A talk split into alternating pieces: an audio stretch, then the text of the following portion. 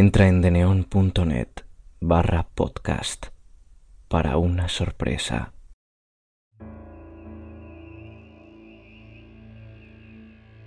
Primero que nada, buenas noches y muchísimas gracias por escucharme. Si quieres estar informado de cada episodio publicado, sígueme en Twitter, arroba cuentos con tres R's. Disfruta del relato.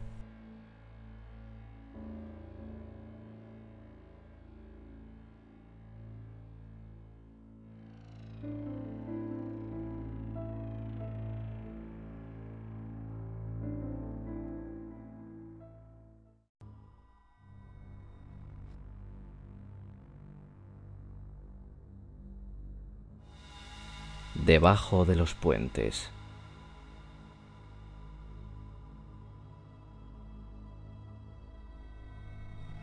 El sol se escondía lentamente tras los altos edificios, dejando que las frías sombras ennegrecieran el paisaje. La gente volvía con prisa a sus hogares, antes de que la niebla les impidiera ver un paso enfrente de ellos.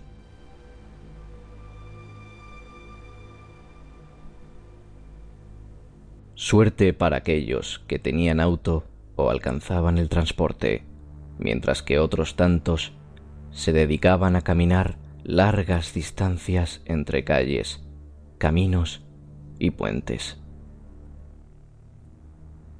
La helada noche era apresada por el silencio, creando un tétrico panorama para los transeúntes, pero no había otra opción más que seguir caminando.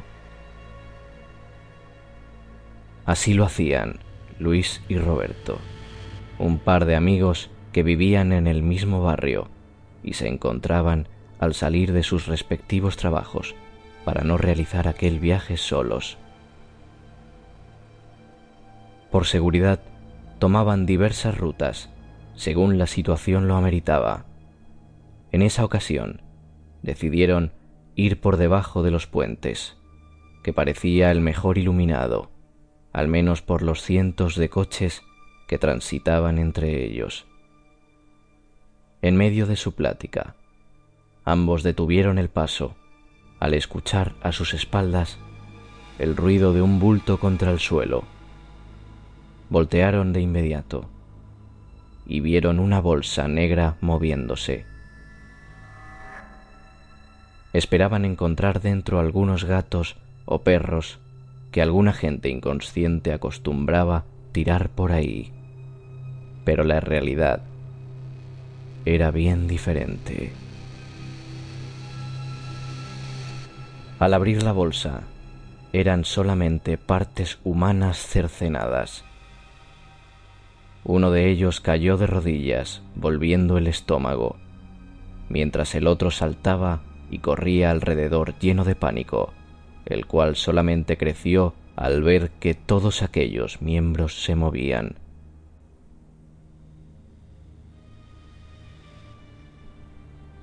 Tal y como si tuvieran vida propia, se dirigían hacia ellos con una agilidad tremenda. Los brazos eran arrastrados por los dedos, dejando detrás solo un rastro de sangre. Las piernas tomaban impulso y saltaban, mientras el torso rodaba exponiendo sus entrañas. El chico que estaba de pie tenía toda la intención de salir corriendo, pero no quería dejar atrás a su amigo, que seguía tirado en el suelo, casi muerto de miedo.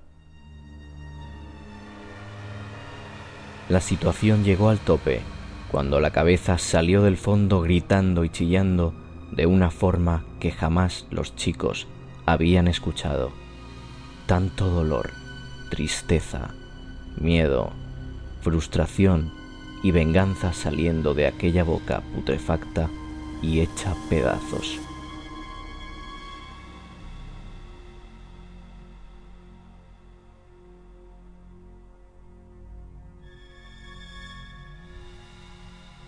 No se necesitaba más para activar el instinto de supervivencia de cualquier de los dos muchachos que salieron disparados sin detenerse hasta llegar a su casa.